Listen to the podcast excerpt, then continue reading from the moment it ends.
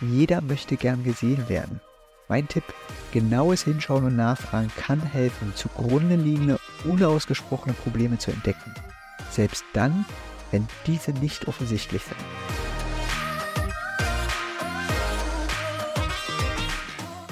Hallo zu dieser Folge deines Lieblingspodcasts Potenzialfach stark mit Leserechtschreibschwäche und Rechenschwäche. Es ist so schön, dass du wieder mit dabei bist. Die letzten sehr tiefen Gespräche, die ich hatte, drehten sich irgendwann immer um Vermeidungs- und Kompensationsstrategien. Und darum möchte ich heute darauf ein bisschen mehr eingehen, weil es mein Wunsch ist, dass einfach insbesondere die Vermeidungsstrategien gesehen werden und erkannt werden als solche, da sie ein guter Indiz sind, dass hinter dem sichtbaren Problem offensichtlich noch ein dahinterliegendes Problem existiert.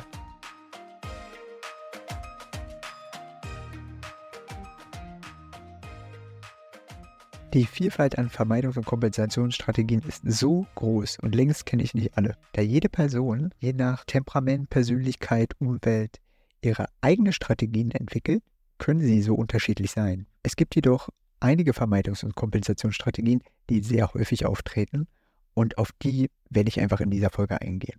Wie gesagt, mein Wunsch ist es, dass die Vermeidungs- und Kompensationsstrategien als solche erkannt werden. Denn viel zu schnell wird Betroffenen immer noch nachgesagt, sie seien dumm oder faul, hoffnungslose Fälle. Wenn ein Kind dann diesen Stempel aufgedrückt bekommen hat, wird oftmals gar nicht mehr nach der Ursache geguckt von den langanhaltenden Schwierigkeiten, sondern der Stempel ist einfach da und dementsprechend wird auch gehandelt. Das Schlimme ist, das Kind nimmt die Rolle an und handelt dann auch dementsprechend. Also Menschen mit einer Leserechtschreibschwäche oder Schwierigkeit oder Rechenschwierigkeiten wird also somit verwehrt, ihre vollen Potenziale zu entwickeln was nicht heißt, dass es nicht geht. Dafür gibt es zig Beispiele, auch hier im Podcast, aber der Weg ist dann viel, viel schwerer. Vermeidungsstrategien lassen sich etwas leichter erkennen als Kompensationsstrategien. Wenn langanhaltende Schwierigkeiten beim Lesen lernen auftreten, kann unter Umständen Folgendes beobachtet werden. Also Sophie, sie liebt Geschichte und stundenlang kann sie Hörbücher hören. Manchmal schaut sie sich währenddessen auch die dazugehörigen Bücher an. Sie geht sogar gerne ein Buch lesen. Wenn sie erfahren möchte, worum es in einem Buch geht, versucht sie es zu erlesen. Sobald sie nicht weiterkommt, hört sie aber auf und fragt nach, was auf dem Klappentext steht, damit es schneller geht. Wenn sie sich für ein Buch entschieden hat, fragt sie, ob es das auch als Hörbuch gibt. Wird diese Frage verneint, sucht sie sich ein anderes Buch heraus. Sophie sagt, sie möchte viel lieber Hörbücher haben, da sie sie überall mit hinnehmen kann. Sophie erzählte mir ganz breitwillig in einer Förderdiagnose, wie sie zu ihren Büchern kommt, denn sie liebte Bücher. Sophie hat es also geschafft, das Lesen so sehr geschickt zu vermeiden und trotzdem ihrem Wunsch nach neuen Geschichten nachzukommen. Andere Betroffene lassen sich die Texte immer vorlesen. Wieder andere, und das wird ganz vielen bekannt vorkommen, kommen erst gar nicht ran an das Lesen und vermeiden es überhaupt mit Büchern und geschriebenen Texten in Kontakt zu bringen.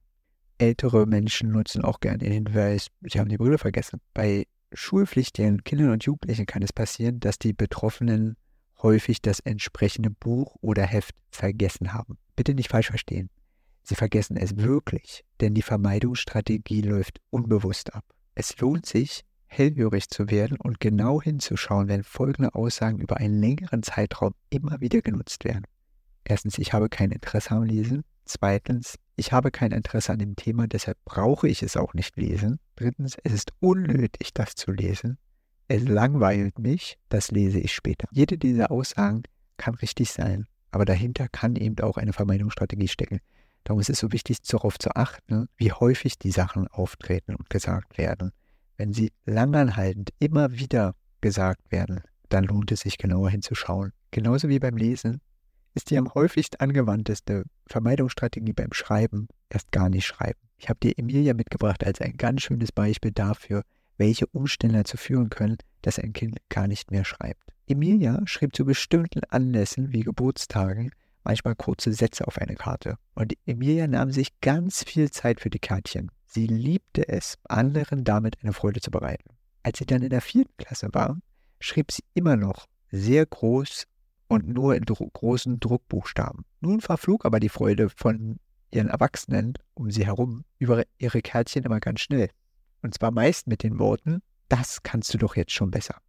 Mit einem Mal wurden die seit Jahren liebevoll gestalteten Kärtchen nun ein Anlass, das Schreiben und Schönschreiben zu üben. Wegen ihrer Schreibweise und der zahlreichen Fehler musste Emilia fortan die Inhalte der kleinen Kärtchen so oft schreiben, bis alles richtig war und die Schrift als schön und sorgfältig empfunden wurde. Das erlebte Emilia ein paar Mal. Danach bastelte und schrieb sie keine Kärtchen mehr. Freiwillig schrieb sie gar nichts mehr. Sie schrieb nicht zu Hause, sie schrieb nicht in der Schule, nirgendwo. Zu Beginn der Lerntherapie musste erstmal das Vertrauen wiederhergestellt werden, dass es völlig in Ordnung ist, einfach nur irgendwas hinzukritzeln und keiner wird es beurteilen und dass sie auch einfach Buchstaben schreiben kann, so wie sie sich wohlfühlt und nichts passiert. Nach und nach fasste sie wieder Mut und fing auch wieder an zu schreiben. Und irgendwann wollte sie ihrer Mutter eine ganz große Freude machen und hat zusammen mit ihrer Lerntherapeutin eine selbst ausgedachte Geschichte aufgeschrieben. Wie als sie jünger war, hat sie erst das Blatt liebevoll gestaltet und beklebt, hat dann den Text draufgeschrieben und äußerte dann den Wunsch, dass die Geschichte bitte per Brief zu ihrer Mama geschickt wird. Ihr könnt euch vorstellen, wie groß die Freude von Emilias Mama war, als Emilia an dem Tag nach Hause kam, war der Brief schon eingerahmt und nicht nur das, die Oma war da, der Opa war da, alle feierten diese Geschichte von Emilia. Immer wieder musste Emilia ihre Geschichte vorlesen. Emilia kam danach noch eine ganze Weile zur Lerntherapie, aber der große Schritt war gemacht, sie hatte einfach keine Angst mehr zu schreiben und einfach sich auszuprobieren. Wenn unsere kleinen Riesen zu uns kommen, dann frage ich immer gerne, was sie denn so machen, um Ärger bezogen auf, den, auf das Schreiben zu entgehen. Und da zeigt sich immer wieder, dass die Vermeidungsstrategien sehr vielfältig und kreativ sind. Bei Ben zum Beispiel, da war die Handschrift extrem klein, dass die einzelnen Buchstaben kaum zu erkennen waren. Und erklärte mir, dass er so schreibt, damit keiner sieht, ob es falsch ist. Und Sascha berichtete mir, ich muss zu Hause meine Aufsätze so oft abschreiben, bis keine Fehler mehr im Text sind. Damit das nicht so lange dauert, schreibe ich einfach nur ganz wenig. Bei anderen fällt auf, dass sie ausschließlich die mündliche Kommunikation nutzen. Textnachrichten werden nur diktiert, auch kleine Nachrichten. Und das Smartphone ist hier auf alle Fälle eine super Unterstützung. Oder sie rufen immer an, selbst für Kleinigkeiten. Kurznachrichten werden nie geschrieben oder wenn dann nur ganz selten. Aber es gibt noch ganz andere kreative Wege, das Lesen und Schreiben zu umgehen.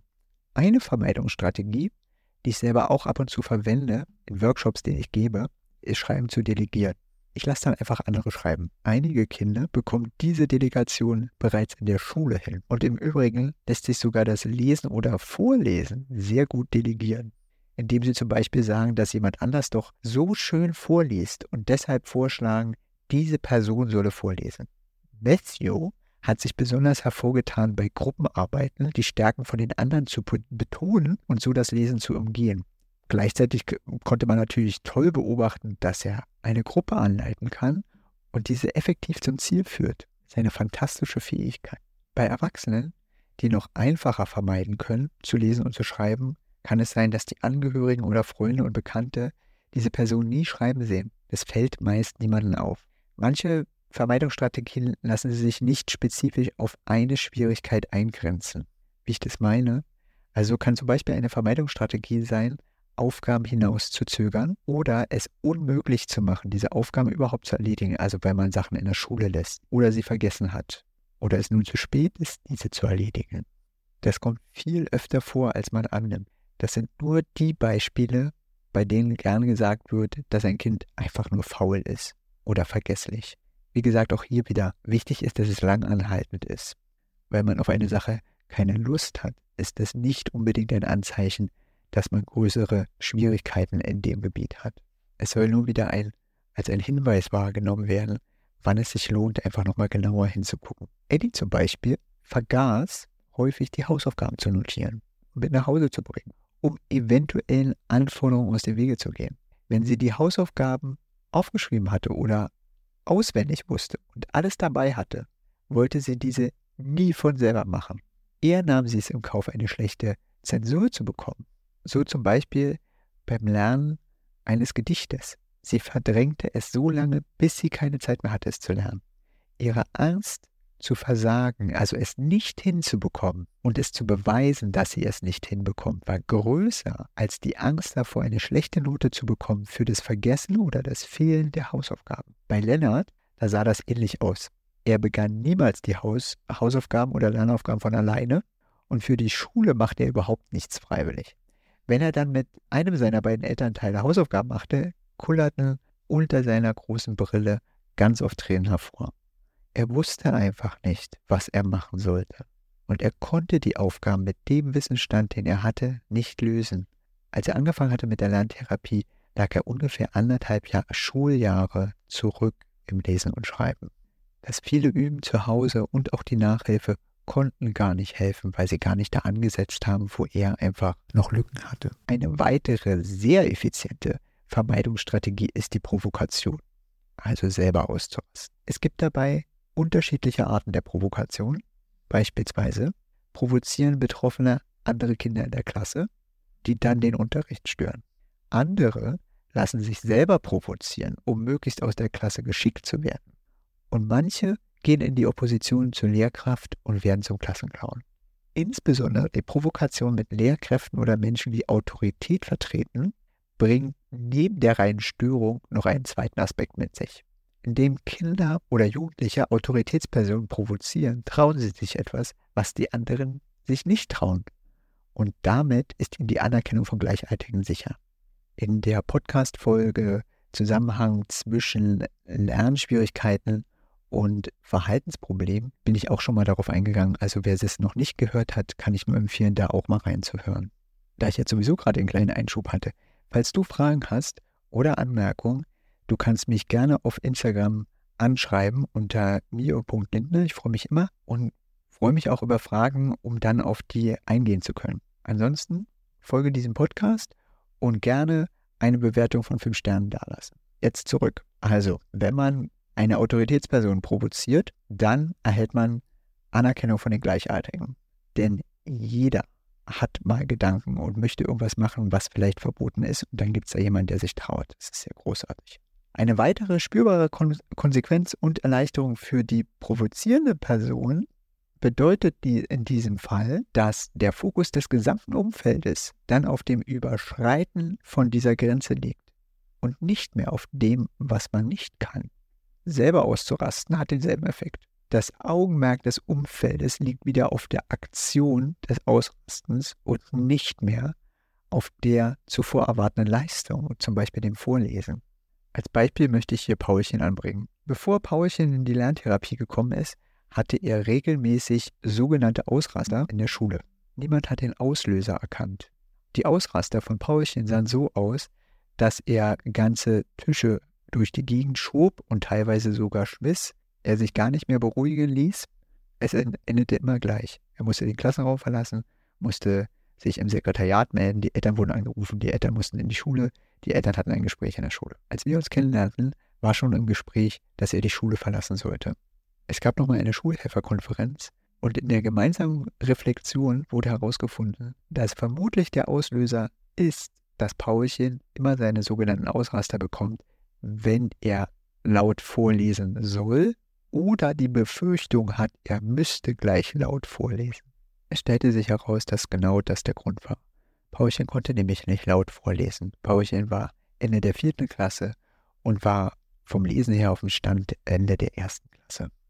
Nachdem seine Eltern ihm versicherten, dass er nicht laut vorlesen muss in der Schule, erst wenn er das selber möchte, Paulchen war immer noch ein bisschen angespannt, aber nach einer Weile bemerkte er, die Gefahr besteht wirklich nicht mehr und er hatte keine Ausraster mehr.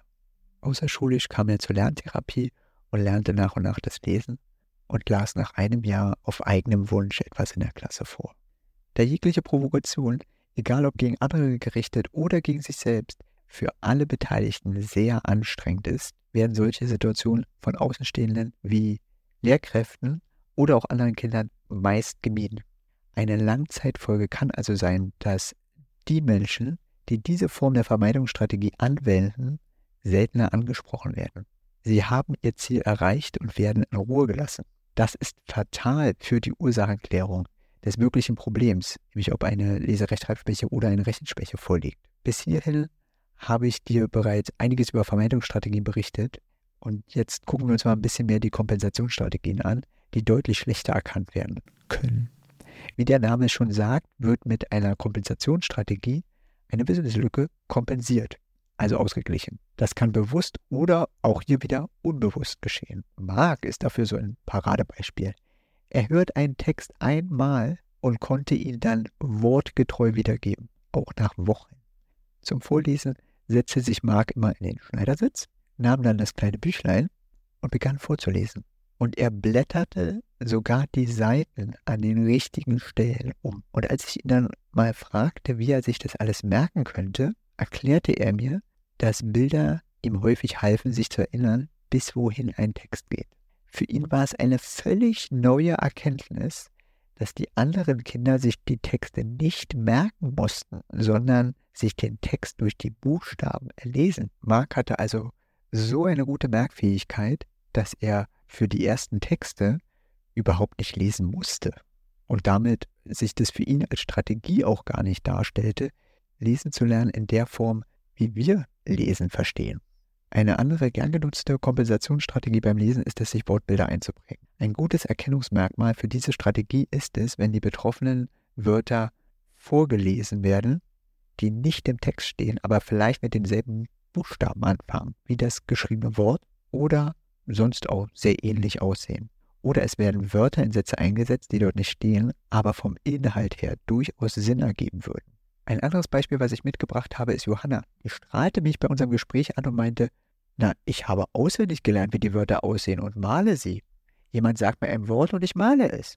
Und wenn sie neue Wörter hörte, die sie noch nicht kannte, übte sie es, diese Wörter zu malen, bis sie sie auswendig konnte.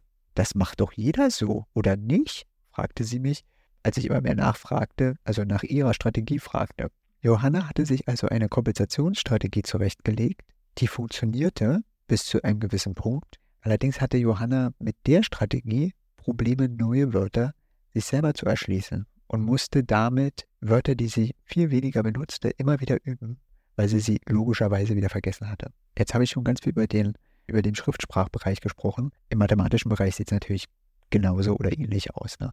In einer Förderdiagnostik im mathematischen Bereich überraschte mich mal Mike mit seiner Erklärung, wie er Multiplikations- und Divisionsaufgaben löste. Mike erklärte mir, wie er die Aufgabe 5 mal 21 löst. Er rechnet 10 plus 10 plus 10 plus 10 plus 10 und dann verdoppelt er das im Kopf. Das sind also 100, dann addiert er die 5 mal 1 dazu, das Ergebnis sind also 105. Es zeigte sich, dass Mike eine Handlungsvorstellung zur Multiplikation hatte, aber die Addition zum Lösen anwendete und damit keine effektive Rechenstrategie besaß. Andere Kinder, wie zum Beispiel Lisa, nutzen das Zählen, um in der Mathematik zur Lösung zu gelangen. Lisa beschrieb ihren Weg folgendermaßen. Ich zähle bis 10. Wenn ich mir das merken muss, lege ich entweder meinen Stift anders oder nutze meine Zehen.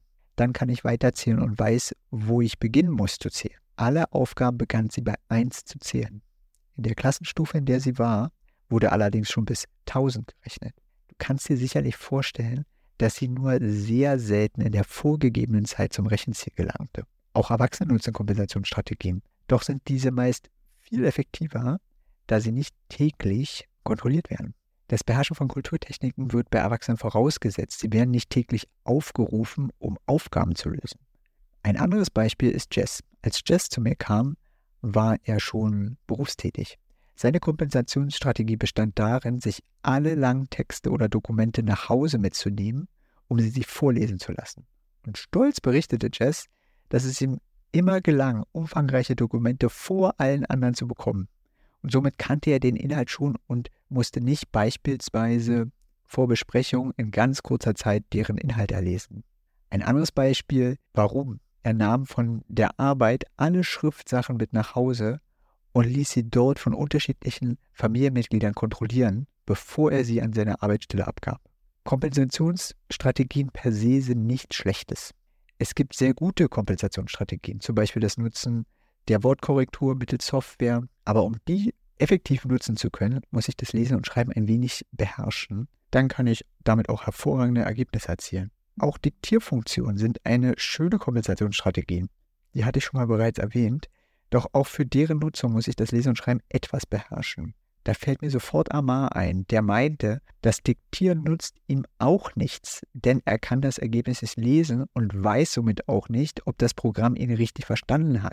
Dann hatte er die Idee, sich das Ergebnis vom Programm nicht vorlesen zu lassen. Und dabei stellte er fest, dass das Programm etwas völlig anderes wiedergab, als er gesagt hatte. Amar war sehr frustriert, denn auch mehrmaliges Diktieren brachte nicht den gewünschten Erfolg und er konnte das Geschriebene selbstständig nicht verbessern. Du siehst also, Nicht alle Kompensationsstrategien funktionieren bei jeder Person. Bis jetzt und vor allem nach heutigem Stand der technischen Hilfen ist es immer noch elementar, die Grundfertigkeiten im Lesen, Schreiben und Rechnen zu beherrschen. Vermeidungs- und Kompensationsstrategien zeigen zunächst Wege auf, die Betroffenen dabei helfen, Dinge, die sie als unangenehm empfinden, aus dem Weg zu gehen oder sie auszugleichen. Und wie bereits erwähnt, gut funktionierende Vermeidungs- und Kompensationsstrategien sind nicht leicht zu entdecken. Nur genaues Hinschauen und Beobachten führt zum Aufdecken. Eine einfache Art herauszufinden, warum ein Kind bestimmte Sachen tut, ist es, einfach zu fragen. Natürlich nicht, wenn es wütend ist. Dann wird keine brauchbare Antwort folgen. Jedoch öffnen sich die meisten in einem ruhigen Moment. Wenn ich unsere kleinen Riesen frage, warum sie etwas tun, sind sie unheimlich stolz darauf, zu erklären, welche Methode sie für sich entdeckt haben und was davon gut funktioniert. Und nicht selten berichten sie über ihren Entdeckerweg und darüber, was sich für sie verändert hat. Stolz erzählen sie mir, was nicht so gut funktioniert hat und welche Strategie sie nun anwenden. Und in diesem Moment erkenne ich ihre Leistung an, die auf jeden Fall auch erbracht worden ist. Jeder möchte gern gesehen werden. Mein Tipp, genaues Hinschauen und Nachfragen kann helfen, zugrunde liegende, unausgesprochene Probleme zu entdecken. Selbst dann, wenn diese nicht offensichtlich sind. Jetzt sind wir schon am Ende dieser Folge. Ich hoffe, du kannst etwas für dich mitnehmen und vielen Dank, dass du dieser Folge deine Zeit geschenkt hast. Hast du eine Frage oder einen Gedanken oder eine Perspektive, die du mit mir teilen möchtest? Schick mir gerne eine E-Mail an podcast.mio-lindner.com oder schreib mich auf Instagram unter mio.lindner an. Und natürlich kannst du auch einfach gleich einen Kommentar unter der Folge hinterlassen. Hast du Bedenken, dass bei deinem Kind langanhaltende Lernschwierigkeiten beim Lesen und Schreiben vorliegen? Dann kannst du auch gerne mal mit mir persönlich reden. In meinem interaktiven Elternwebinar kannst du mit deiner Frage in die Mitte genommen werden und deine 1 zu 1 Beratung erhalten. Ich arbeite heraus, welche Ursachen hinter den Lernkonflikten deines Kindes stecken. Die Methoden, die du erfährst, wirken sich in Binnen von drei Monaten auf das Selbstbewusstsein und die Stimmung der ganzen Familie aus. Du bist herzlich eingeladen. Den Link zu meinem interaktiven Elternwebinar findest du in den Shownotes. Ich freue mich auf das nächste Mal. Alles Liebe, es ist fantastisch, dass es dich gibt.